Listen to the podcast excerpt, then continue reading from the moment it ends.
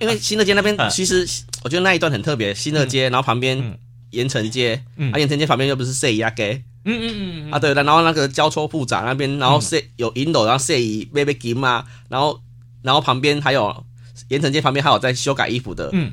那个老师傅的旗袍那些，所以全部都在那边了。你不觉得这是一个很奇怪的生态，很有产很很奇怪的产业链呢？对对对对。啊！好，就说呃，赛仪跟金马跟改衣服，对，而且他们改衣服，对不起，他们的改衣服不是一般的那种改衣服店的。我跟大家讲哦，他们用的衣服的材料的布料都是非常高级的，都进口的。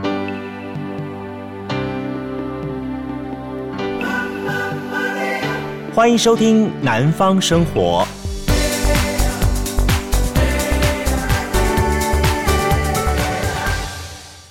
欢迎收听我们的南方生活，大家好，我是杜伟。嗯，我们在十一月份所推出的这个南方五四三的单元哈，特别邀请到的是高雄的盐城研究所的所长萧清元，我们清源大哥来节目跟大家一起来共同开杠聊天，聊聊这些的盐城的可爱的地方，以及呢让人悲欢离合的地方哈。在上一次呢，我们陆续推出了第一周跟第二周内容之后呢，包含了啊让大家认识高雄的这个盐城的堀江啊绝江商场，以及认识呢在盐城区的灯红酒。绿哈，这个五花八门的人生之后呢，哈，这礼拜呢带大家来认识一个非常非常特别的一个地方，叫做高雄盐城的新乐街。哎，我们今天先掌声欢迎一下我们萧清元萧大哥。嗨，清元大哥你好。嗨，我我我先问一下，清元大哥，你是住在新乐街对不对？对。好，所以这条街聊起来格外的印象深刻，而且有这个温度，对不对？对。好，OK，太好了。新乐街我们该怎么说它呢？有人说它是给马点。一条街，对，有人说它是奶茶一条街，哎，最新的。哦，最新啊，对，最新。的。新乐街好像从以前到现在身份就非常的多变哈、哦，嗯，哎，以前还有那个戏院呢，哦，还有戏院一条街，戏院对啊，光复戏院啊，哦，对对对，新乐街这条街真的是五花八门，而且它还接近美食一条街，对，然后周围新乐街的戏院旁边还有那个大兴百货。啊，对对对，对，所以新乐街这一条可以说是。呃，红了将近三十年，应该。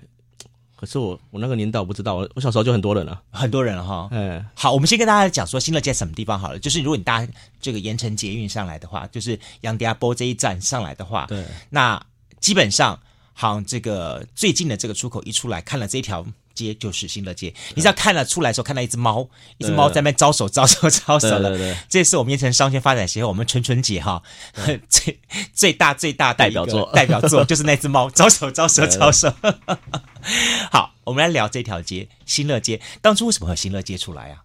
你还记不记得？当初哦，嗨嗨嗨，我我小时候就有了，小时候就有了，就这条街了。对啊，小时候。所以你那时小时候看了新乐街，它本身就是给马点。小时候就给买点，就给买点，嗯，然后冷气都很强，冷气很强，哦。走，小时候走过去都是冷气啊。哦，每家都开冷气。对，然后在以前我们差不多在民国八十九十年代的时候，嗯，那个时候开冷气是一件奢侈品嘞。哦，是哦，哦，你不知道，就说我我我还记得了哈，我还记得说我我家里面做。呃，三件事情的时候，那因为我们那小时候是住眷村嘛，嗯、好眷村那边，然后做这三件事情的时候，哇，格外邻居的格外轰动。第一件事，我们买黑白电视机的时候，大家就已经轰动一次了。对，好，第二次呢，从黑白电视呢转成彩色电视的时候，轰动第二、第二次，第三次呢就说哈。装一台很大很大台的冷气，而且那时候冷气都什么两吨半、三吨半，水冷的嘛。对对对对对。然后那开起来好像那个轰炸机那样，轰，上面一个大水塔那样。对对对对对对，没有，是那个是那是大型的冷气。我说的是那种家里的窗型冷气，窗型冷气那个轰的声音很恐怖，而且更要重点是说，它那个接出来那个水哈，像 下一样，好哇，好多水，好多水出来的东西。但是呢，在当时会觉得开冷气是一种。是一种很很奢侈的事情，嗯，尤其在新乐街这一家，家家户户每一家都是开冷气的。对，你走到马路上面，我告诉你，你不要以为说现在好像大家觉得说 Net 啦或者什么，呃，应该不是说好嘞，就是说好像那些的时尚快精品店，嗯、然后他们经过门口每家店会觉得好凉好凉啊，这样。而且以前的新乐街的银楼对不对？哎，它是没有快关门的呢。开的门，它开发所以冷气特别强哎，哇，真的是。然后那个时候你就觉得说，每个都是么字形嘛，每个都么字形。对呀，所以你你等于说夏天的时候，你也不要不要到别的地方，你只要在新乐街的门口这样子走过来走过去就很凉了。对，真的是哈。但新乐街还有一个特点，就是新乐街的老板娘特别多。嗯，每一家银楼都是老板娘，对不对？对对对。哦啊，每个老板娘呢都和蔼可亲，但是都是眼神锐利，真的。就看你会不会买了。我其实我对新乐街的印象哈，因为因为我那个时候还没我我。Making Must 是后来的事情，但是我比较印象深刻的是，我小时候不刚在前面几集我们说到说说我爸爸，我爸爸是船员是 Captain 嘛，然后我们经常那时候我爸爸在在国外跑跑船，然后通常拿回来是美金，好，我们那时候不是拿台币，就是赚美金赚美金进来，然后妈妈呢经常呢就是拿了美金之后呢去新乐街那边哇换换钱换钱换台币，对对对对，而且说那里的。汇兑比较好哈，对对对，啊，而而且还要熟，还要熟识，对对对对，而且还还要很小心的，怕那时候好像有在抓的样子，对，好，然后呢，但是就是他的汇兑就是比别人好。那或者是说，比方说，呃，OK，我爸爸在回到回到台高雄的时候，一段时间呢，又要再出国的时候，妈妈要换一点钱，让他压在身上。然后我妈妈就会问他说：“说你这趟会去哪些国家？”他说会去香港，会去新加坡，好，或者是去日本，或者怎么样的东西。OK，妈妈就在每个地方各帮他换一点那个地方当地的钞票。好啊，那，之前台商也都会来换啊。哎，对啊，台商也都是那边换，然后好像都大家都会有特殊的管道去说。哎，我真觉得说新乐街那里真的很银楼很厉害，就说。我人家不说，比方说把台商想要回来人民币想换回来，对，然后呢有有有一个呃额度，现在好像不知道是十万还是二十万的限高额限度这样子上限这样子，哎，可是很奇怪呢，就透过新乐街他们的地下对对不知名的通路，他们可以处理呢，哎，他就帮能够把整个都处理好了这样东西，就是赚点手续费，哎，对对对，你要换一百有一百万哦，两百有两百万，他就能够帮你换回来，嗯，哇，实在太厉害了，不知道怎么换的，哦，这个。我也不知道，我到现在我听过，可是我觉得太神奇了。对，我我我我自己最最印象最深刻，我曾经有段时间我在大陆做行销活动，嗯，然后呢，那时候我们大概有将近一百多万、两百万要要转回来。那时候我想透过我表哥，让他们做台商嘛，还来转，他说不容易转。嗯，后来呢，妈妈就去找到他之前的换钱的那个那个那个新乐街的那个窗口，一讲哈，不要不问题不问题。你唔贪哈，要我换一个什么一千两千万这样的，我还得花点周章，他一两百万哦，还好还好。对对对，哎，真的就是一个礼拜之内处理好呢。嗯，哦，真的很厉害。我觉得这个这种所谓的地这种特特地下，但是这样东西就在当年的新乐街是很厉害的。对，好，然后你的钱是要汇到全世界各个地方，或全世界各地方汇进台湾，对，他都有办法。好像那边都有都有窗口，哎，有个窗口，对，很厉害。所以我觉得盐城真的是他的生意人哈，跟大道城的生意人不太一样。像我们上次讲到了，像那个呃绝江商场，对，那里的生意人，他们也有换钱，但是他们换的额度没有像新乐街这么样子这么厉害，这样好像好像一个一个什么叫做盐埕。和信用合作社，他以前很多还哎那个盐城去借钱呢，哎对对，这是另外一个故事。那等于说，我觉得你看，你看像绝江的那里的生意人，跟我们上次在讲到说那个什么市政府后面，或者是那些那些呃灯红酒绿那些生意人，又是不一样的。不一样。然后呢，新乐街的生意人呢，又是不一样的。嗯。这些我就说他们叫做什么准金融体系。嗯。好，就很厉害。你刚刚讲借钱，哎，真的是有，有有有有有，我知道。就说我我我我我记得以前。我爸爸从军中退下来的时候，他们有一些阿兵哥，或者是一些呃呃叫做什么呃退伍的，叫做呃有时候有手上好像是寒战呐、啊，那个时候过来那啊老欧啊那那那时的那那些老阿兵，然后呢，他们为了娶波本，然后娶老婆的时候呢，好他们会做几个动作，第一个东西是。啊、哦，可能看看自己的钱有多少现金，可以可以先拿，先串起来。然后第二个东西说，看看身上有多少的金条、金链子、金什么的，去新乐街这边换换换现金回来。嗯、第三种呢，就是透过新乐街去借。对，然后那借的那个那个利率哈，嗯，还各家都不一样，不太一样，而且。呃，都是拿那种房区去借的吧？哎，对对对，很厉害，厉害厉害！我觉得真的很厉害。所以新乐街这条街道真的是你从头到尾，你没有算过新乐街的银楼大概几家？我随便看应该都有三四十家有，有三四十家哈。有，所以新乐街的钱庄生意应该是不是一朝一夕形成的？应该不是。可是可是有银楼，就旁边就有那种这金马呀，对啊，修改的那些，又又是另外一个，都是在周围而已啊。对对对对对，对啊。我我印我刚刚讲讲，我们说这是地下钱庄这一块，就是说地下金融体系不是地下钱庄，地下金融体系这一块的东西哈。但在另一方面，就是给骂这一块倒是真的，嗯、就是后来我我我一些表姐啦，嗯、好或者是阿姨啊，他们结婚了，嗯、结婚之后呢，都会去新乐街那边哈。去打那个龙凤镯，对对，还有那个一片的，对对对对对。我印象最深刻就是，好，我后来我哭死了，为什么这样？就是我小时候，我出生的时候，一直到我长大的时候，然后会有什么呃姑姑啦、奶奶啦，或者什么什么之类，他们各个亲戚长辈送那个金锁片，各种金锁片送送送送送。大概我记得，我记得印象当中，小时候算大概二十三二三十片这样子，一片片然后二三十片，然后呢，我。我妈有一年呢，好，因为我爸送她一颗蓝宝石，嗯，蓝宝石很漂亮这样子，嗯、然后人家跟她讲说说蓝宝石就要配白金铂金啊，不是不是那个白铂、哦、金的钻整钻台这样台钻台这样的，他就到新乐街那边去跟他们谈，哎，很厉害，你大家不晓得有没有听过说，比方说他的钻台算一算要一万多块钱，嗯，好要配铂金嘛，哈，那镶那个蓝宝石，就我妈多厉害，我妈一毛钱都出。就拿了我的金锁片去跟他抵，他可以融掉啊！对对对对对，对啊、我他才知道说还有这回事，说把这金锁片还给他，然后他可以称重，对。称重之后呢融，然后他可以看能够 cover 掉多少的费用，或是你要再补贴一点，或是你根本都不用补贴这样东西。就我那二三十片的金锁片，最后只剩下两三片而已，好可怜啊！但是呢，我我娘现在的手上那个金铂金钻台，我跟她说那个是我的，不，但是。但是从以前到现在，新乐街的这个所谓的精工哈，嗯、就很有名气。对，好，他们的他们，而且我据说后来有很多的港人哈，香港、香港精工都到新乐街来了。对啊，他们都租一个小仓库。嗯，然后现在那些阿北都年纪都蛮大的。嗯嗯嗯。可是我觉得，可是这是特这个都是特殊管道啊。对对啊，很厉害啊！你那他然后他最近我妈有做一个什么，我要做什么东西、嗯、来看一看，然后就做好了。我说哇。而且他们最厉害，你知道吗？我曾经哈跟着我娘去，他就是，嗯，他看你台台面上的东西，现在那些那些式样，他觉得不满意，嗯，他突然从抽屉拿出两本出来，我靠，卡地亚蒂芬尼的造型，对对，他跨立杯哪一种造型？就说你的一个卡呃卡地亚的或者是蒂芬尼的那个手手环，可能要三十几万，对，然后他说你要跟他做的一模一样，没有问题。对，然后呢，我们费用呢，大概那个你自己大概是呃，当然材料费要另计了哈。对我们的工呢，大概就是才多少钱多少钱这样东西，嗯、几千块钱或多少钱或这样子方式就可以了。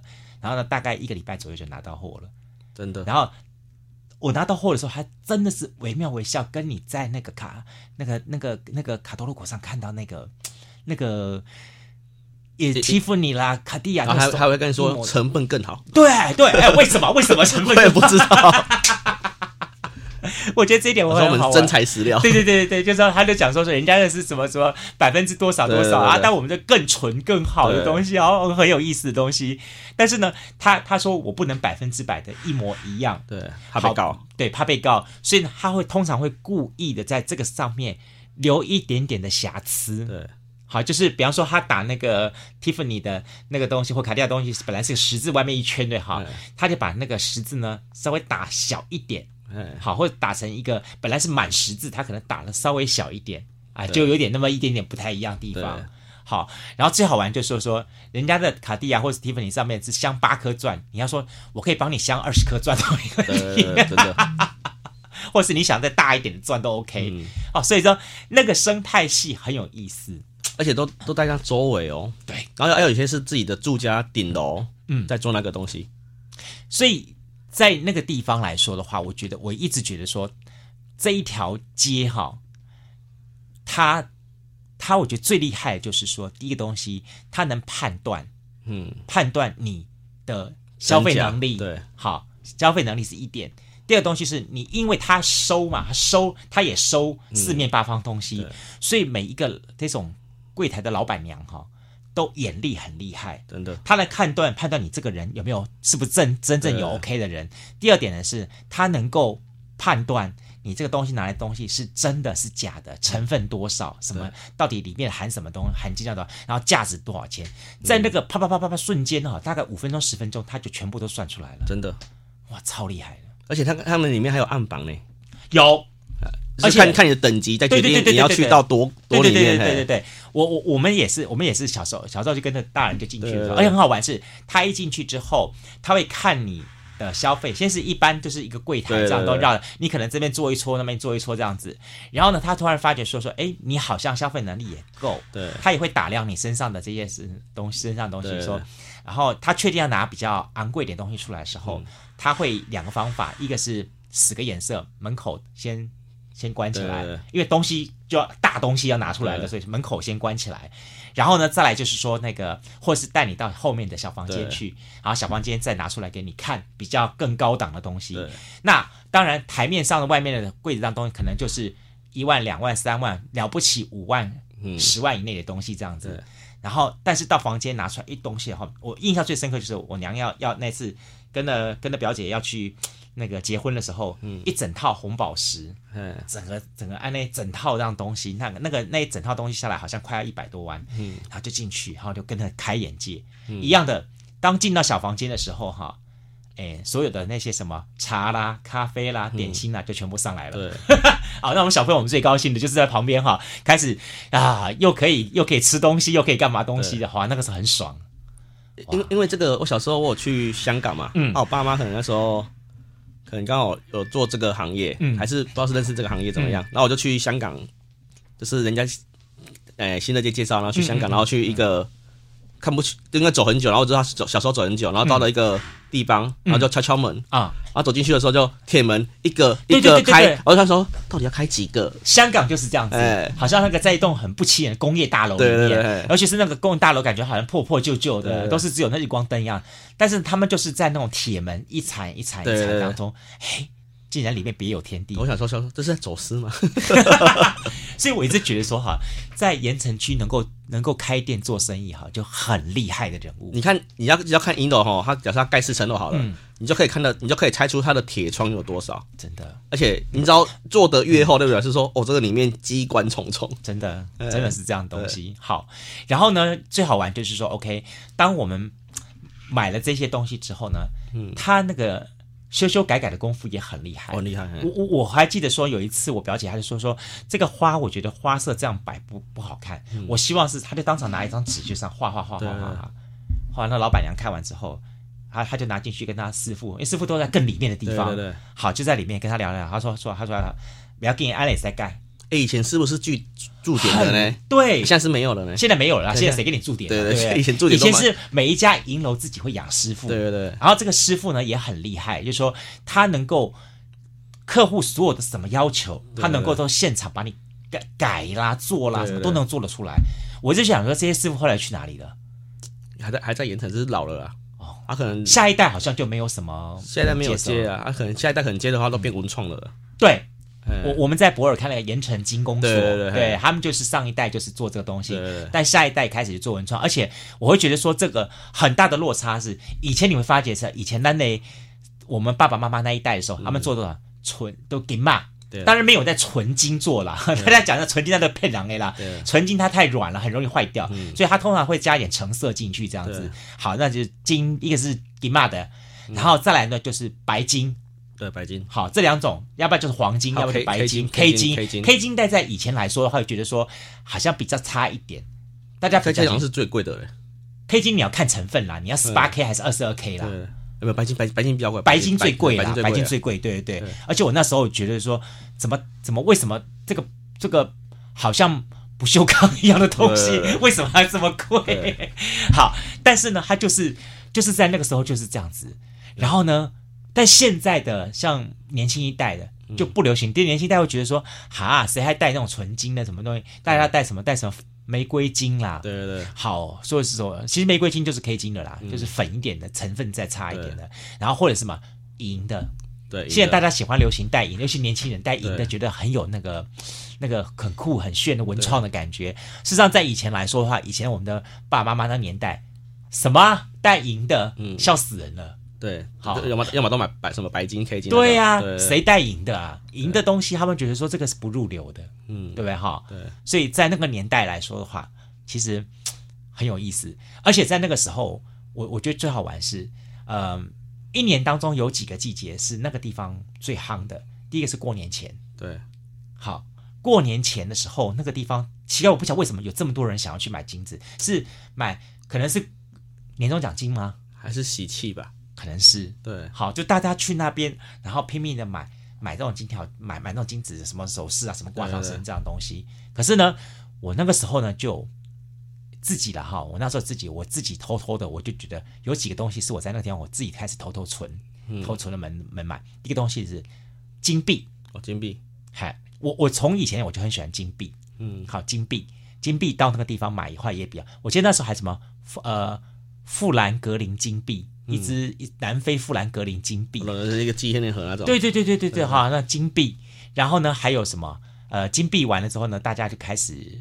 后来有一段时间流行什么黄金存折还是什么的之类的，嗯，后来就慢慢慢慢的消失了。嗯、就大家年轻一代对于黄金没有这么的期待爱好了。可是，在香在香港的时候，那个银楼都开得很夸张呢。哦，那个什么周生生、周大福、周什么东西的，但是在台湾比较不流行开的这么样子的嚣张、哦，那是高调吧？哎，对，我觉得那个那个真的不太一样。好，那在台湾来说，尤其是盐城区这边，我我我，甚至有些东西很好玩，就是你明明看店面没有很大，对，就是一间店店面，但走进去里面，哇，它的腹地好大，就感觉是说，哦，原来进去之后，它里面后面是等个打通，变得好大一个在放。新的街应该还好啊，还好，新的街应该没有这种。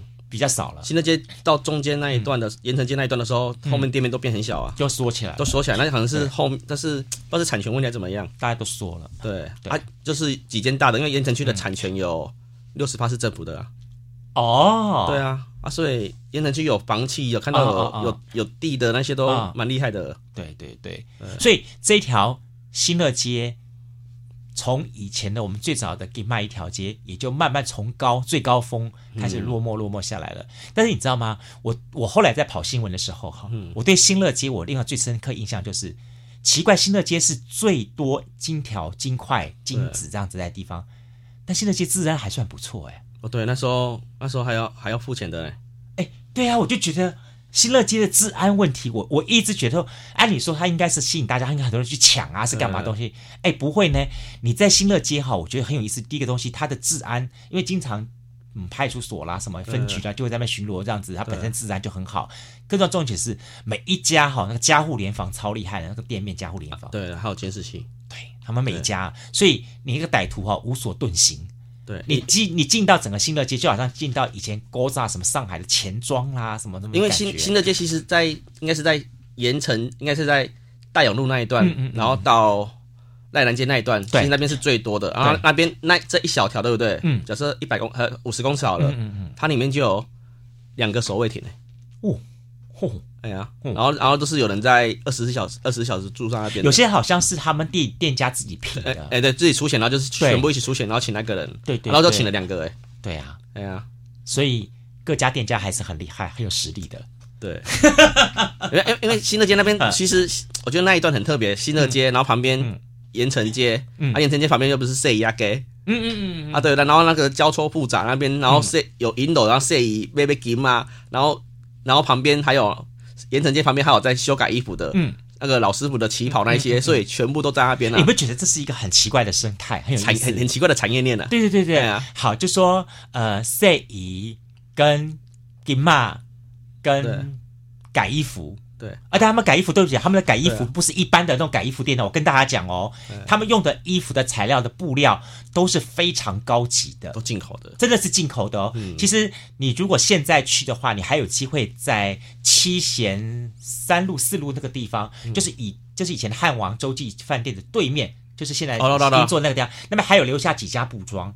你去看那几家布庄的布料，嗯。那种的美丽，那种漂亮，然后什么什么什么法兰丝绒啦，对对对，好，或者是说什么什么之类，吼、哦，什么孔雀毛啦，呵呵呵呵那个在这一代的那个生活范围是很特别的，对，很特别，非常特别的。